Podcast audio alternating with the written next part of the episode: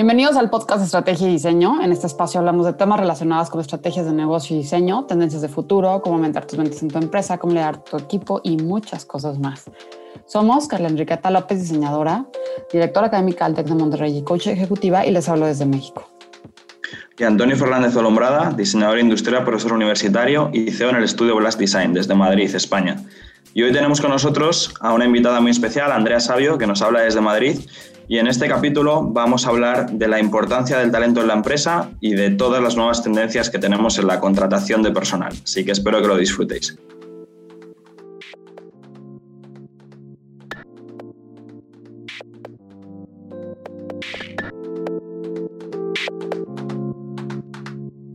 Hola a todos, bienvenidos un lunes más a otro episodio del podcast Estrategia y Diseño.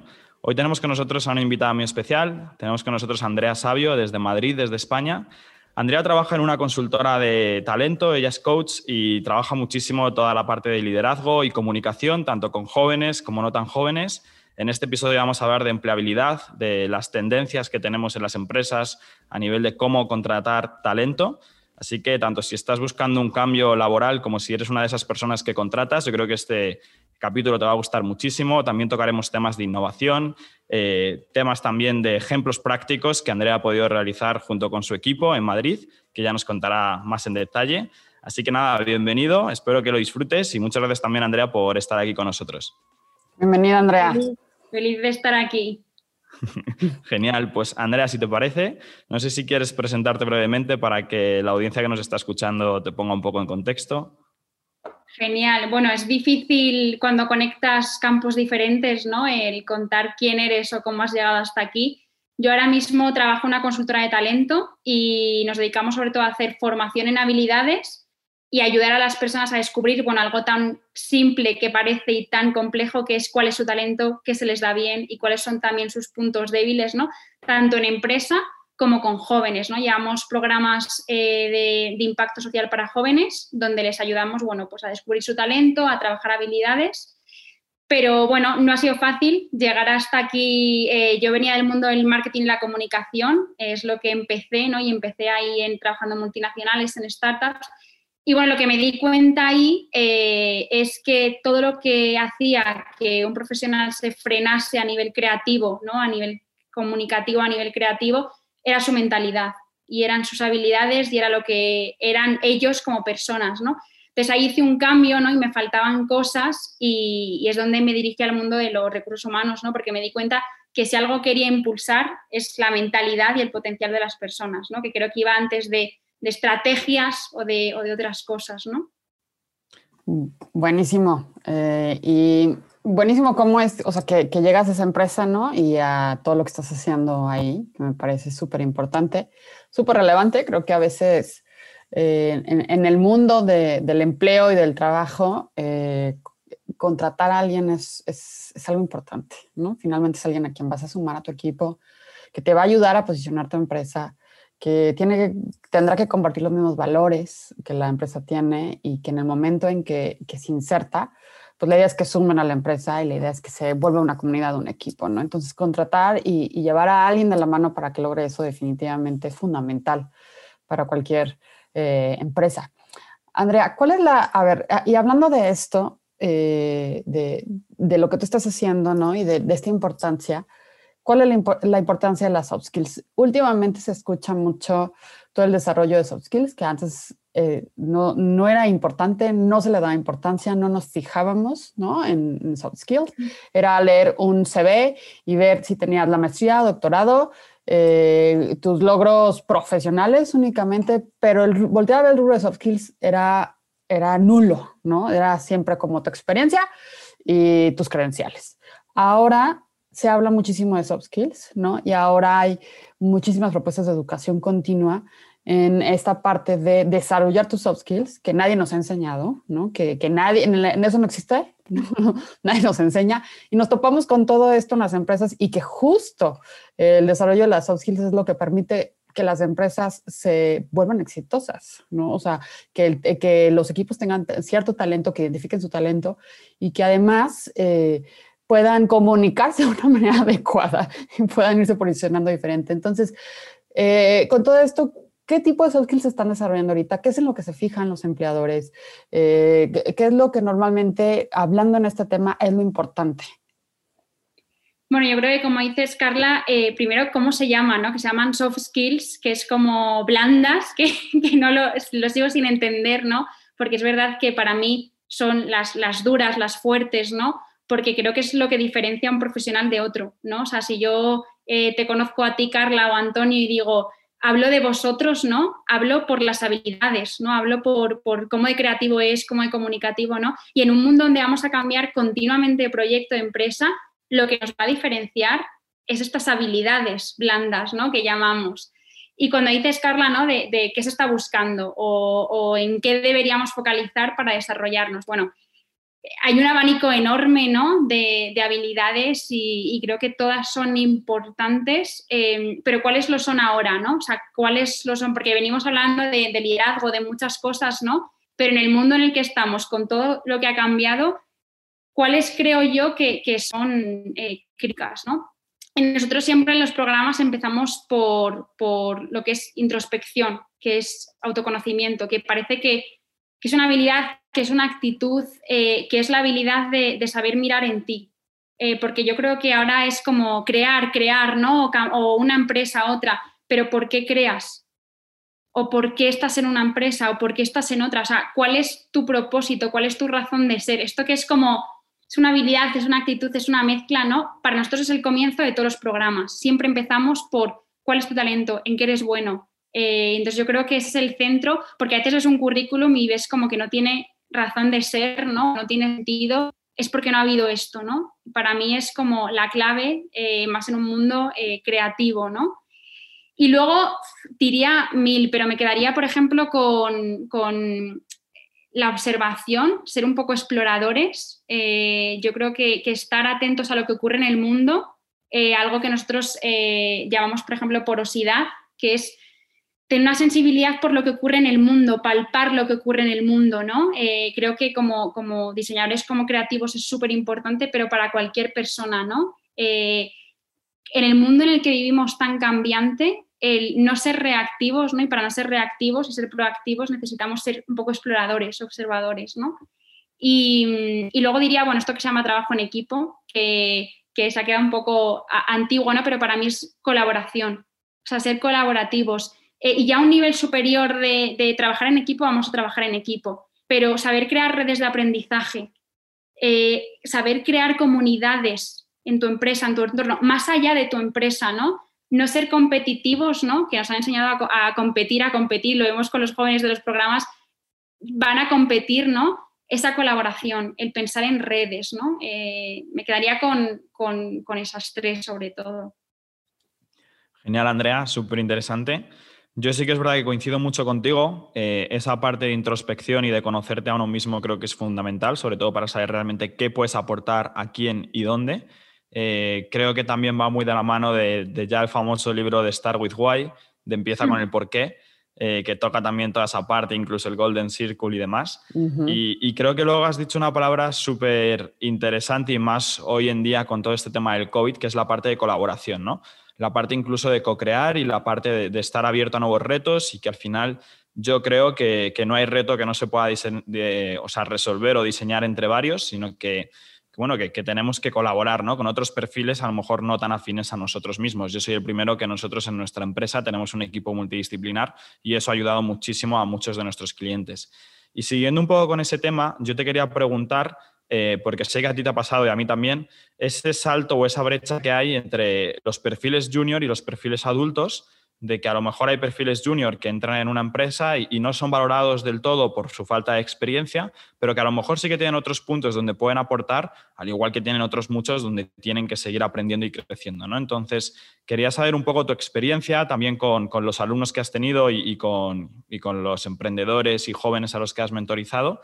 De, de, esta parte, ¿no? Este choque entre ser la persona más joven del equipo, pero incluso que eres responsabilidad gran reto, ¿no? Eh, lo vemos totalmente cada día, ¿no? En los programas que llevamos de, talento joven, ¿no? Para jóvenes que están terminando el mundo académico, ¿no? La universidad y luego, bueno, pues se tienen que incorporar en el mundo de la empresa.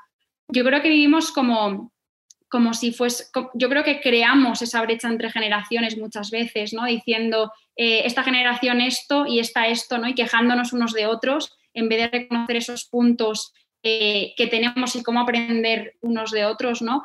Y creo que, por ejemplo, para los jóvenes, ¿no? Eh, para que se impliquen, ¿no? Ahora mismo que vemos que parece que la culpa es de los jóvenes, ¿no? De todo lo que está ocurriendo con el COVID y todo, pero les implicas en la toma de decisiones, les estás poniendo un altavoz, ¿no? Por ejemplo, nosotros en, programas que hacemos que les formamos en mentalidad innovadora a jóvenes, ¿no? Muy entre la media de 21 años y luego esos jóvenes ayudan a empresas a reinventarse, a descubrir nuevos puntos, ¿no? Con retos que tienen, porque esas empresas necesitan, ¿no? Eh, empaparse de nuevos lenguajes, ¿no? Entonces, por ejemplo, lo hicimos con correos, que fue una experiencia preciosa que ellos tenían uno de los retos que tenían las oficinas de correos, ¿no? Donde cuando vamos a las oficinas, ¿no? Que parece que, vamos a, cuando toca votar y ya sí eso, ¿no?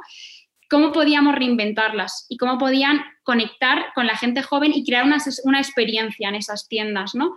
Y fue impresionante, fue brutal cuando juntamos a esos jóvenes con el laboratorio de innovación de correos y entre ellos, eh, bueno, los jóvenes dieron solución a los retos y los del laboratorio de innovación de correos les dieron su experiencia senior, porque también es necesaria, es lo que dices tú, Antonio, o sea, también es necesaria que los jóvenes, que no lo saben todo, ¿no? Y que, y que se empapen de eso. Pero fue poner un altavoz a los jóvenes y decirles, vuestra opinión importa. Y formarles, porque claro, les tienes que formar, ¿no? Entonces, eh, creo que es necesario ponerles un altavoz y retarles, ¿no? Porque lo que nos hemos dado cuenta es que jóvenes con talento necesitan retos. Claro, si están en una empresa donde no los tienen, eh, se van y lo vemos con gente de los programas que hacemos, en dos semanas de repente se van de las empresas, ¿no? Entonces, ¿cómo les das retos? ¿Cómo les pones un altavoz, ¿no? Y cómo los jóvenes también tienen paciencia y dicen, yo tengo mucho que aprender, ¿no? Entonces, yo creo que en vez de crear esas brechas, como decimos, de qué podemos enriquecernos, ¿no? Eh, unos de otros, ¿no? Y este ejemplo que veíamos con correos fue impresionante, ¿no? Estoy muy de acuerdo con lo que dices, Andrea. Definitivamente nosotros mismos somos los que creamos las, las diferencias, ¿no? Las brechas tan amplias que tú dices entre generaciones y no solamente entre generaciones, sino uno con el otro, ¿no? Muchas veces, eh, a veces ni, no es ni siquiera la generación, es simplemente porque pensamos diferente y finalmente todos tenemos que pensar diferente, venimos de diferentes culturas. Y me encanta esto que dices de la competitividad porque justo creo que eh, por el paso de la historia nos han enseñado a qué tienes que ganar y que tienes que ser competitivo, ¿no? Y bueno, yo he visto muchas veces como empresas, no solamente con su equipo, sino el ejemplo que dan hacia el equipo es eh, desposicionar a otras empresas, ¿no? Lo mío es, sí es lo bueno, lo de allá no es lo bueno, lo de allá no está actualizado, lo mío sí. Y definitivamente e, es el primer ejemplo que le das a tu equipo para formarse como equipo suena complicado.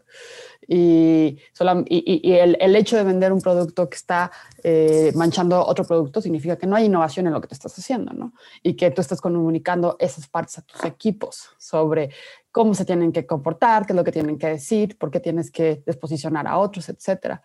Y entonces, caminando hasta esto con el ejemplo que acabas de decir de, correos, creo que sería súper interesante que nos uh, compartieras un caso, quizá de comercio local o sea, donde se insertan estas eh, voces jóvenes y se hace un cambio eh, dando voz, ¿no? Y, y, cómo estas eh, nuevas generaciones pueden sumar mucho y cómo le pueden sumar a este comercio local. O ¿Qué ha habido en eso? ¿Cómo lo han logrado y, y cómo ha sido un caso de éxito? Pues lo que dices, Carla, un ejemplo que tenemos, ¿no? Que ha sido hace poquito, con el coronavirus nosotros tenemos pues esas canteras de jóvenes que formamos, ¿no? Y luego por otro lado bueno, veíamos en televisión y yo veía cada día en la cuarentena la cantidad de negocios locales que lo estaban pasando mal y restaurantes que llevaban toda la vida, por ejemplo, y cerraban y a mí como que se me ponía la piel de gallina, ¿no? Y decía, ¿qué podemos hacer? Porque era cada día y era como, y esto lo compartió con Antonio en algunos momentos de, necesitamos hacer algo, ¿no? Entonces se nos ocurrió juntar esos jóvenes eh, en un ayuntamiento aquí de Madrid, formarles ayudarles primero a descubrir su talento, formarles en habilidades, en mentalidad innovadora y juntarles con pequeños negocios locales de Torrelodones, que por ejemplo es donde tenemos nosotros eh, la, oficina, que necesitaban transformarse, ¿no? Tiendas de ropa, eh, restaurantes. Y fueron los jóvenes durante un fin de semana los que crearon soluciones para que esos pequeños negocios se pudiesen reinventar. Y además eh, fue chulísimo, como dices Carla, de esta parte de competición versus colaboración, porque nosotros solo le dimos el reto de cómo hacer que la gente vaya a los negocios locales. O sea, ¿no? Eh, ahora mismo, pues muchísima gente se está cambiando y se está cambiando a grandes superficies. ¿Cómo podemos estimular eso, no? Y ellos mismos se fueron y crearon una especie de cooperación entre, crearon como una especie de mercadillo, que era un mercadillo también online presencial, que tenía puntos, que, daban puntos por cada negocio, y decía gamificación, ¿no? Entre los negocios locales, tú ibas consiguiendo puntos y cuanto más, en cuanto más negocios creas, eh, comprases, o sea, unirte y comprar en diferentes negocios, más te daban y además unos se unían con el otro y unos negocios promocionaban a otros. Eso es algo que salió naturalmente a ellos. O sea, al crear esta cooperación, nosotros no les dimos nada, ¿no? Entonces, un ejemplo es que yo creo que nuevas generaciones piensan mucho más en mentalidad colaborativa. Y es por eso que les necesitamos, ¿no? Por ejemplo, tienen en su ADN cosas como la digitalización, cosas como el impacto social y se fueron también a crear soluciones para ayudar a nivel de digitalización, de impacto social.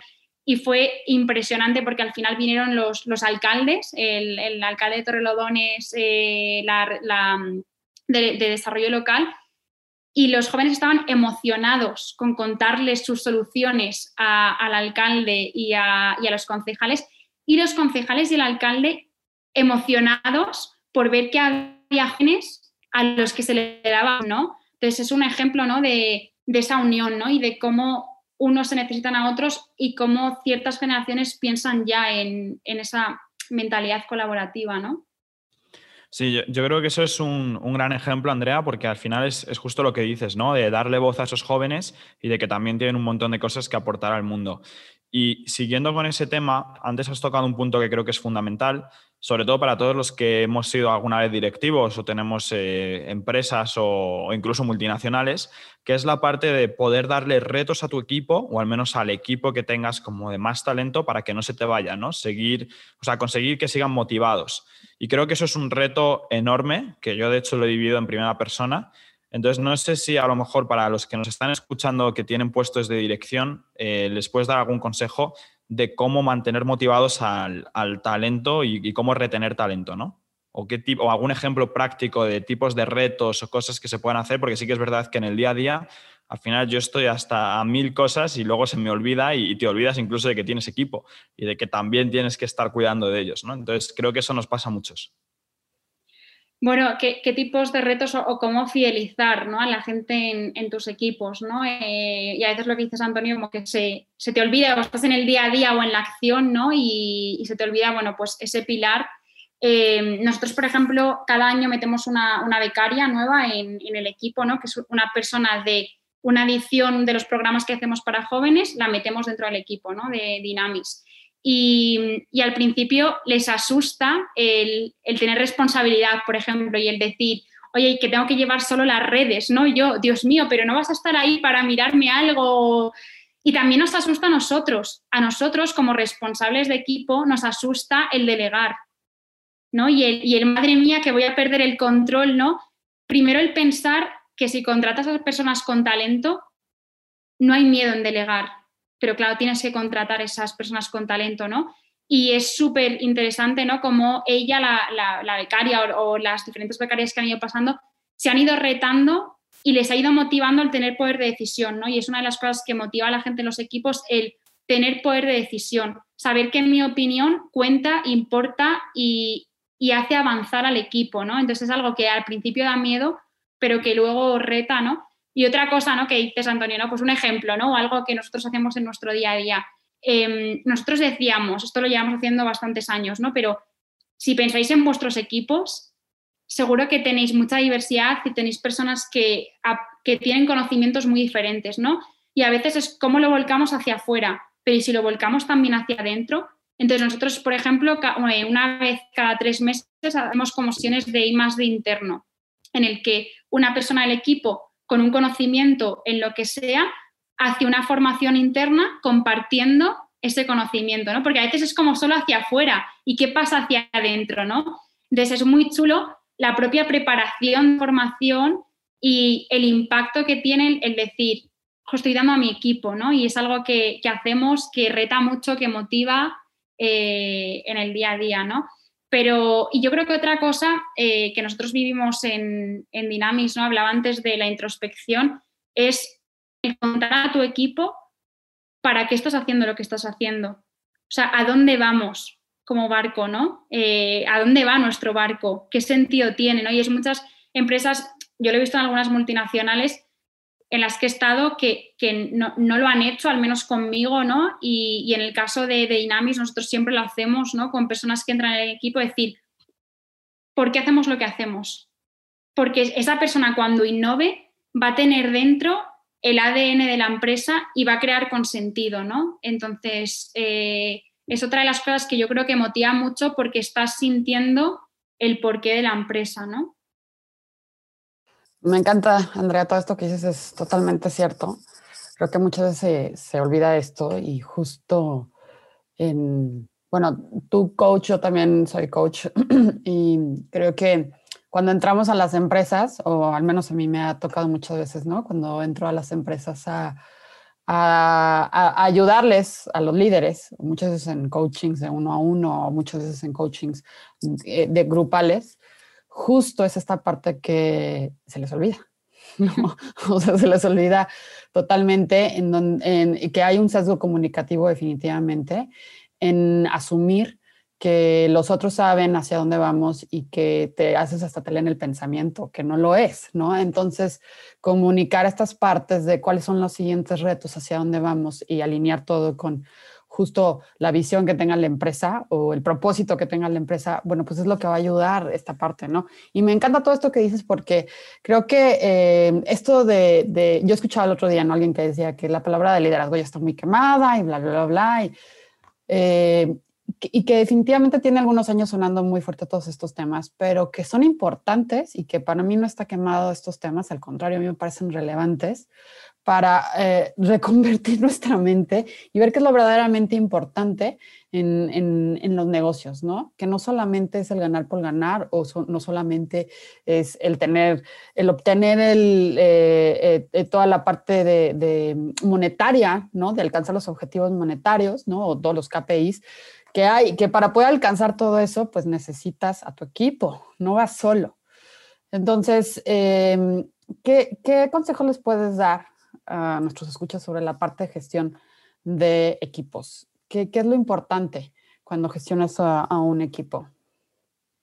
Bueno, gran pregunta, Carla. Em, como hay liderazgo, parece que lo escuchamos mucho, como temas, pero no por escucharlos, ¿no? A veces es como ir al centro de la cuestión, ¿no? Eh, y llámalo X, ¿no? Llámalo liderazgo o llámalo saberte relacionar.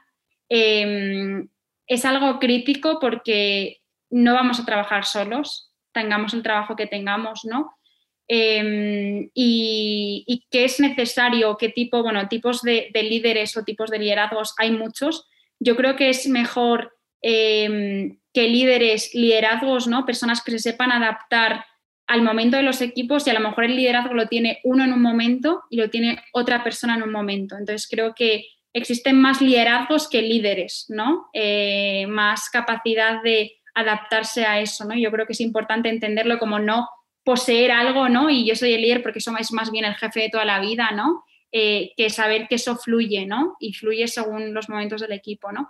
Y para mí, eh, muchas cosas ¿no? en liderazgo, pero diría, por ejemplo, que es algo que últimamente eh, he sentido y con equipos que he estado, pues, pues han surgido hay conflictos, ¿no? que es un líder no es alguien que está mandando órdenes, ¿no? dando órdenes, ¿no? O, no es alguien que está a la estrategia o definiendo la estrategia, es alguien que también se mete en el barro, es alguien que también está con el equipo en, en, el barro, ¿no? que es en la acción del día a día y así es como de ejemplo, ¿no? Em, y, yo creo que es algo que muchas veces se olvida, ¿no? Que nos ponemos como la batuta de, líderes, ¿no? Esto, esto, la estrategia, pero también demuestras a tu equipo si hay que hacer algo y, meterte a esa acción, ¿no? Em, y luego, bueno, eh, cosas como, como lo que decíamos antes de, los retos, ¿no? Cómo reto a mi equipo, eh, cómo formo a mi equipo en el día a día y cómo hago ese equilibrio entre darles libertad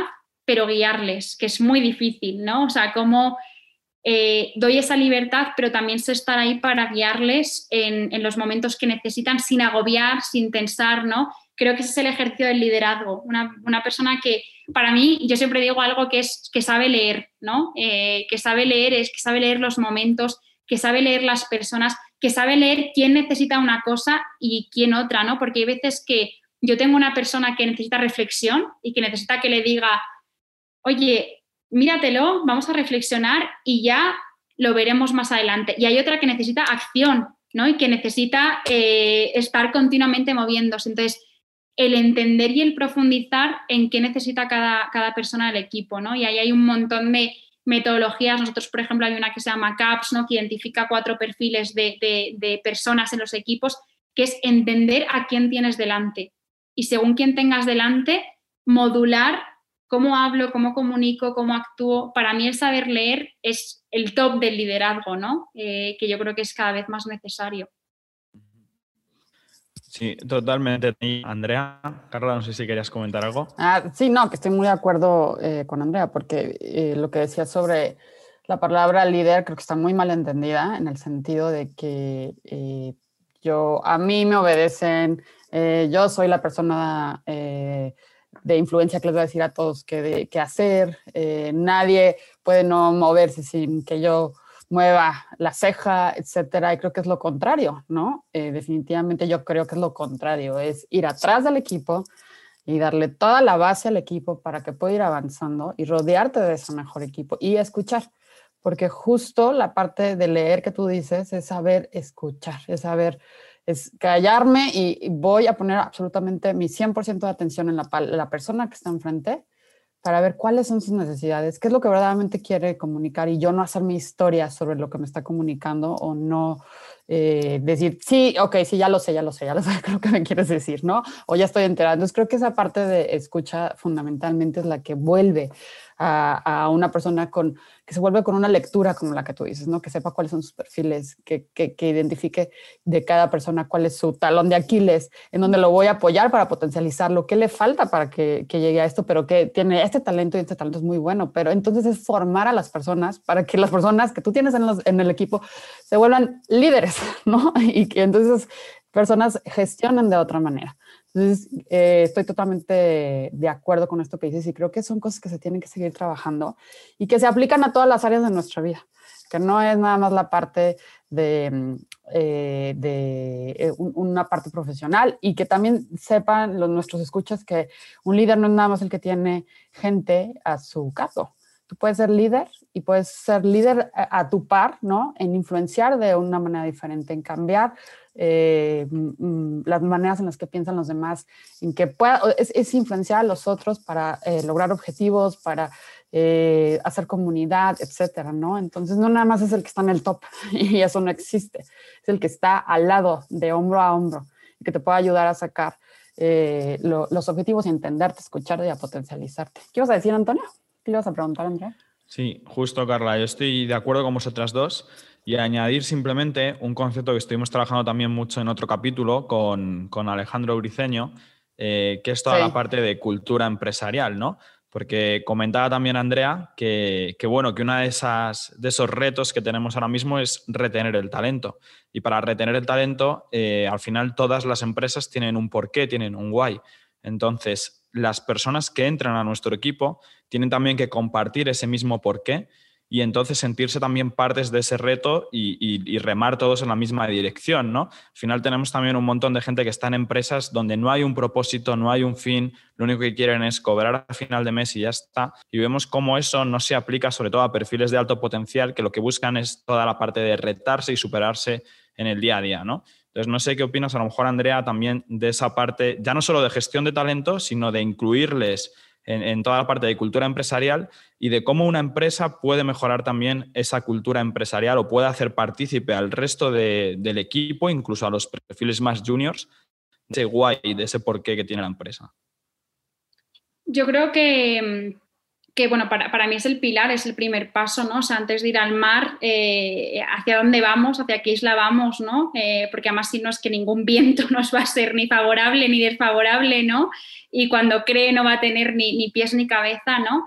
Em, creo que para mí em, es necesario primero explicar el por qué, ¿no? El por qué tú creas una empresa, eh, con qué sentido, pero también dejar a las personas que entran nuevas, las personas de tu equipo, de cuestionar o de mirar con nuevos ojos y de decirte em, qué piensan de esa historia, eh, ¿no? Eh, y también saber que, que, esa historia puede estar en el ADN, ¿no? Pero que yo puedo cambiar y es más, a lo mejor lo necesito, ¿no? Entonces, esas personas que están en el equipo, dejarlas también como mirar con nuevos ojos y, cuestionarte y preguntarte, que muchas veces creo que es algo que, no se hace, ¿no? De yo tengo claro mi, mi, historia, mi, porque parece que va a cambiar la esencia, ¿no? Y porque cambies ciertas cosas, porque cambies proyectos, porque te cuestiones, tu esencia no tiene por qué cambiar, ¿no? Eh, y yo creo que, que esa implicación también es muy interesante y no hace sino reforzar ese porqué. Exacto, de acuerdo, Andrea. Oye, Andrea, y sobre esta misma línea, eh, eh, bueno, nos contabas eh, que son una empresa social, definitivamente, ¿no? Y van por el camino de la parte social. Y crear estas empresas, pues, no es cualquier cosa. Se necesita hacer muchos movimientos para que se puedan insertar y es una empresa muy diferente, ¿no? Con, con una nueva visión para insertar justo los perfiles en las empresas. Y sé que hicieron un crowdfunding justamente para, para, poder llegar a esto. Cuéntanos de ello, ¿cómo, es que lo hicieron? Bueno, eh, los programas que llevamos. Factoría de Talento y Human App, son programas, bueno, sociales en el sentido de que eh, los jóvenes que entran no pagan, ¿no? O sea, nosotros creemos mucho en el que el talento a niveles iniciales, ¿no? Cuando, cuando está empezando, no tiene que tener una barrera económica, ¿no? Luego ya después, luego ya tú después eh, darás. Y entonces, claro, para hacer eso lo que dices, Carla, es muy complicado, ¿no? Eh, porque, bueno, mucho más en el momento en el que estamos, pero ¿cómo lo haces sostenible, ¿no? Y cómo puedes ir con ello. Entonces, justo el, eh, bueno, cuando en cuarentena, que, que, muchos nos hemos puesto a crear cosas, ¿no? Como vosotros en cuarentena, bueno, pues se nos ocurrió para dar salida al programa de Factory y que pudiese continuar, ¿no? Que, la, octava edición, hacer un crowdfunding, ¿no?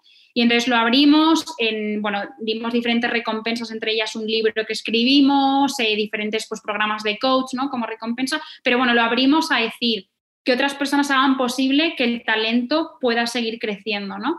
Y yo creo que hay algo muy interesante en esto, bueno, aprendimos muchísimo, ¿no? Y, y es toda parte de que de colaboración, ¿no? Que hablábamos antes, de que a, veces no estás solo tú con tu objetivo, sino que lo puedes abrir y otros te pueden ayudar con, ese porqué, con ese objetivo, ¿no? Y, yo creo que es, es, muy bonito y además fue muy especial porque muchos de los jóvenes que habíamos formado fueron los que luego dieron, ¿no? Y, creo que, bueno, es algo que, creo 100% que el talento en el que creemos, en el que creo, es generoso y, esto se ve mucho con, con, cosas como el crowdfunding, ¿no? Muchísimos jóvenes que habían participado en ediciones anteriores se implicaron y dieron para que otros pudiesen vivir la misma experiencia que ellos habían vivido, ¿no? Entonces, eh, y, cómo, bueno, pues ese dar y recibir, ¿no? Continuo, ¿no? Que nosotros creemos que el talento da y recibe, ¿no? Continuamente. Entonces, yo creo que por un lado esto del crowdfunding está cambiando los paradigmas, ¿no? De, de creemos redes, de vamos a unirnos, ¿no? Porque a veces parece que estamos tú aquí creando, yo aquí, tú aquí, pero ¿y si nos unimos? ¿No? Y, si llegamos al objetivo de forma conjunta, ¿no? Y, yo es algo que cada vez siento más. No sé si es que soy, a lo mejor soy muy optimista, pero sí que creo que este paradigma está cambiando. Y, es algo que, aprendimos muchísimo de la potencia que tiene esto, ¿no? Claro, no es fácil comunicarlo, ¿no? Y para eso mm, tener claro por qué lo haces, ¿no? Y cómo lo transmites pero yo sí que creo que es un paradigma que está cambiando. No lo sé, eh, es algo que, pienso ¿no? y, que, que aprendimos haciendo también este crowdfunding. Sí, justo, Andrea.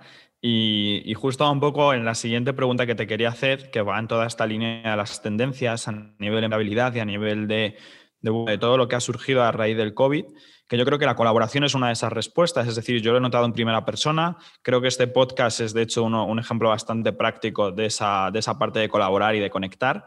Y como este, yo he tenido la suerte de, tener mil ejemplos, he podido ser profesor durante un semestre entero en, una universidad en Guatemala, gracias a que pasaron las clases a tenerlas en remoto, cosa que no se me habría ocurrido a mí en la vida, pero a la universidad menos. La universidad, vamos, no, había estado abierta a tener profesores extranjeros durante un semestre entero sin, sin, tener esa presencialidad. Entonces yo creo que sí que se abren un montón de nuevas oportunidades, también nuevos retos. Y quería que nos contases un poco qué has visto tú dentro de todo este campo de la consultoría más a nivel personas y a nivel empleabilidad y hacia dónde crees tú que se mueve este mercado? Bueno, eh, cuando hablamos de empleabilidad, que hablamos de un mundo enorme, ¿no? Eh, que empleabilidad, ¿cómo lo entendemos? ¿no? Que es, eh, bueno, hacer que las personas puedan dar salida a retos diversos, ¿no? y con ello, bueno, formarles en un abanico enorme de, de habilidades, ¿no? Y de actitudes y, y algo que estamos viendo, eh, por ejemplo, en formas talento, ¿no? O, de rodeas de personas con talento, ¿no? Y hay muchas, muchos jóvenes, por ejemplo, en los programas que formamos, que se van de las empresas, ¿no? Y que, se van y que, que están, pues eso, tres semanas, un mes. Y a nosotros nos da pena, ¿no? Nos da pena que, que haya ciertas empresas, aunque también sabemos que hay otras, ¿no? Entonces, qué empresas van a poder hacer brillar el talento, porque no es fácil, porque el talento te cuestiona, ¿no? El talento es crítico, el talento te cuestiona, eh, el talento no se va a quedar callado y como le dejes callado en una esquina, eh, mm, se va a ir, ¿no? Entonces, nos cuesta eh, hacer ese, ese encaje, ¿no? Entre jóvenes o personas con talento a cualquier nivel y empresas, entornos donde puedan crecer y puedan brillar, ¿no? y, no hay tantas, ¿no? Eh, sí que es verdad, o no hay tantas o no son conocidas, ¿no? Es verdad que a veces hay empresas conocidas, ¿no? Pero hay pequeñas empresas, ¿no? Eh, bueno, pues como, como la que estamos nosotros, como la que estáis vosotros, que hacen brillar el talento de forma brutal y no se conocen y no están ahí. Entonces, ¿cómo podemos hacer ese encaje y cómo podemos dar a conocer esas empresas y dar a conocer ese talento, ¿no? Eh, y esos espacios donde, donde pueden brillar creo que es un reto que tenemos por delante, ¿no? Bueno, primero, eh, crear entornos donde ese talento pueda brillar y, hacer conocer, o sea, yo siempre digo, cuando veo ejemplos como, como los vuestros, ¿no? Eh, o, el, mío, que yo siento, bueno, porque he crecido yo donde estoy, ¿no? El dar a conocer esos ejemplos, el decir, esta persona, esta empresa hace brillar el talento, ¿no? Y cómo lo damos a conocer y cómo hacemos visibles esos entornos, ¿no? Para que se conozcan, ¿no? Eh, creo que es algo súper importante eh, y que es uno de los retos que tenemos, ¿no? Me encanta lo que dices, Andrea. Me encantó la parte del talento te cuestiona. creo que muchas veces nos da miedo que nos cuestionen y definitivamente tenemos que rodearnos eh, como líderes de las mejores personas. Y no estoy hablando profesionalmente únicamente, tenemos que rodearnos de personas mejores personalmente que nosotros, inspiradoras en muchos sentidos, que no tienen nada que, ver con que traiga el mejor doctorado, la mejor maestría, esto. Que no nos dé miedo de rodearnos de los mejores en todos los sentidos, en, en los sentidos profesionales y en los sentidos personales, porque de esas personas vamos a aprender muchísimo, nos vamos a enriquecer nos van a ayudar a ser los mejores líderes y nos van a llevar a cumplir metas o a cambiar el rumbo de la empresa a un rumbo diferente que quizá no te hayas imaginado, pero que puede ser mucho más innovador. Entonces, esa parte de que el talento cuestiona es fundamental. Y más las nuevas generaciones. Las nuevas generaciones vienen con todo, este, digitales y listos para cuestionarte todo, ¿no? Entonces, creo que eh, tenemos que estar ahí súper atentos en esa parte, cómo, cómo mantenerlos, eh, cómo mantener ese talento, cómo hacerlo crecer eh, y, cómo potencializarlo, sobre todo, y, y estar hombro a hombro. Y para ir cerrando el, el, episodio, Andrea, mm, nos encantaría que nos pudieras recomendar pues las recomendaciones, ¿no? O sea, sobre todo en la parte de, eh, no sé, algún libro que hayas leído, algún programa, algún, eh, algo que has escuchado, algo que probablemente recomiendes constantemente en, en, los programas, ¿no? Que, que puede enriquecer a nuestro escucha y que diga, a ver, no, le voy a echar una le voy a dar la oportunidad eh, para, justo para que me pueda sumar en toda esta parte que estamos hablando. Bueno, recomendaciones. Eh, mil, porque soy súper friki de, libros. Eh, Antonio, que me conoce, eh, me van a echar de casa, ¿no? y de pelis, me encanta el cine y, bueno, recomendaciones de todo, de la vida en general, ¿no?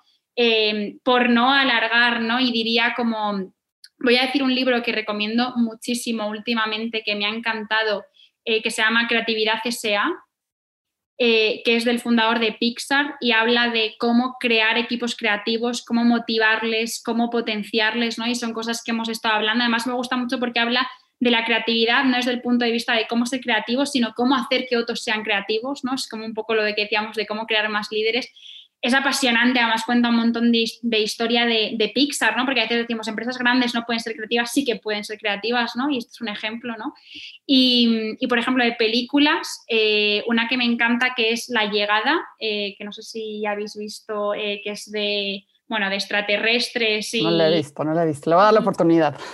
es súper recomendable y, y es súper recomendable por muchas cosas de, bueno, eh, de proceso de innovación y de, de, cómo a veces creamos o nos, o nos dirigimos a lo, por lo que tenemos en nuestra cabeza y no por lo que realmente eh, otros tienen, ¿no? Y, un poco pues habla eso de unos extraterrestres que vienen y tienen otro lenguaje, entonces cómo, cómo, bueno, conectar lenguajes y cómo entenderles y luego a nivel de trabajo en equipo es espectacular, ¿no? Como en momentos de conflicto y momentos complejos eh, el trabajo en equipo, eh, bueno, mm, te hace brillar, ¿no? Eh, y, es una peli que recomiendo un montón, ¿no? Así que me quedaría con, esas dos. Genial, Andrea. Yo ese libro sí que me lo, he leído, pero la película no la he visto, o sea que me la apunto. Y, y, justo, ¿no? Esa parte también de que podemos ser creativos incluso en grandes multinacionales, creo que es un ejemplo súper interesante. También un libro que, puede que podríamos recomendar eh, que complementa un poco a ese libro de creatividad, es el de Creative Confidence de IDEO de Estados Unidos, que habla también de un montón de casos prácticos aplicados de creatividad y de design thinking y de innovación. Entonces yo creo que ahí se llevan también ya un buen paquete de, lectura los que nos están escuchando. Y ya para cerrar, Andrea, eh, quería pedirte que nos dijeses dónde te pueden contactar, a lo mejor tu correo o tu página web de la empresa en este caso, o tus redes sociales? ¿Dónde podrían contactarte para, seguir hablando de estos temas? Bueno, eh, como tenemos ahí como diferentes proyectos o tal, diría que tienen mi correo para lo que quieran, que es asabio con b arroba dinamis eh, con y.es y ahí que, estaré encantada de tomarme cafés, de hablar, de charlar eh, y luego bueno, el programa que, que, lidero que es Human App, Human de humano ¿no? y App de arriba, y ahí también nos pueden encontrar y pueden ver algunas cosillas que hemos comentado. Buenísimo, pues muchísimas gracias Andrea, gracias por, este episodio, ha sido encantador y seguramente le, le estará sumando muchísimo a nuestro auditorio. Gracias por tu tiempo, por, Muchas gracias, sabiduría. Por invitarme, me ha encantado. Gracias, Andrea. Dejaremos también por ahí tus redes para que todos los que nos han escuchado hasta aquí pues puedan también buscarte y seguir esta conversación también de forma un poco más profunda. Buenísimo. Gracias. Muchas gracias por su tiempo y por habernos escuchado. Nos pueden seguir en nuestras redes sociales, en Spotify, en Instagram, en YouTube en Apple Podcasts. Y si les gustó este episodio, porfa, compartan y suman al gremio. Nos encanta colaborar y sumar.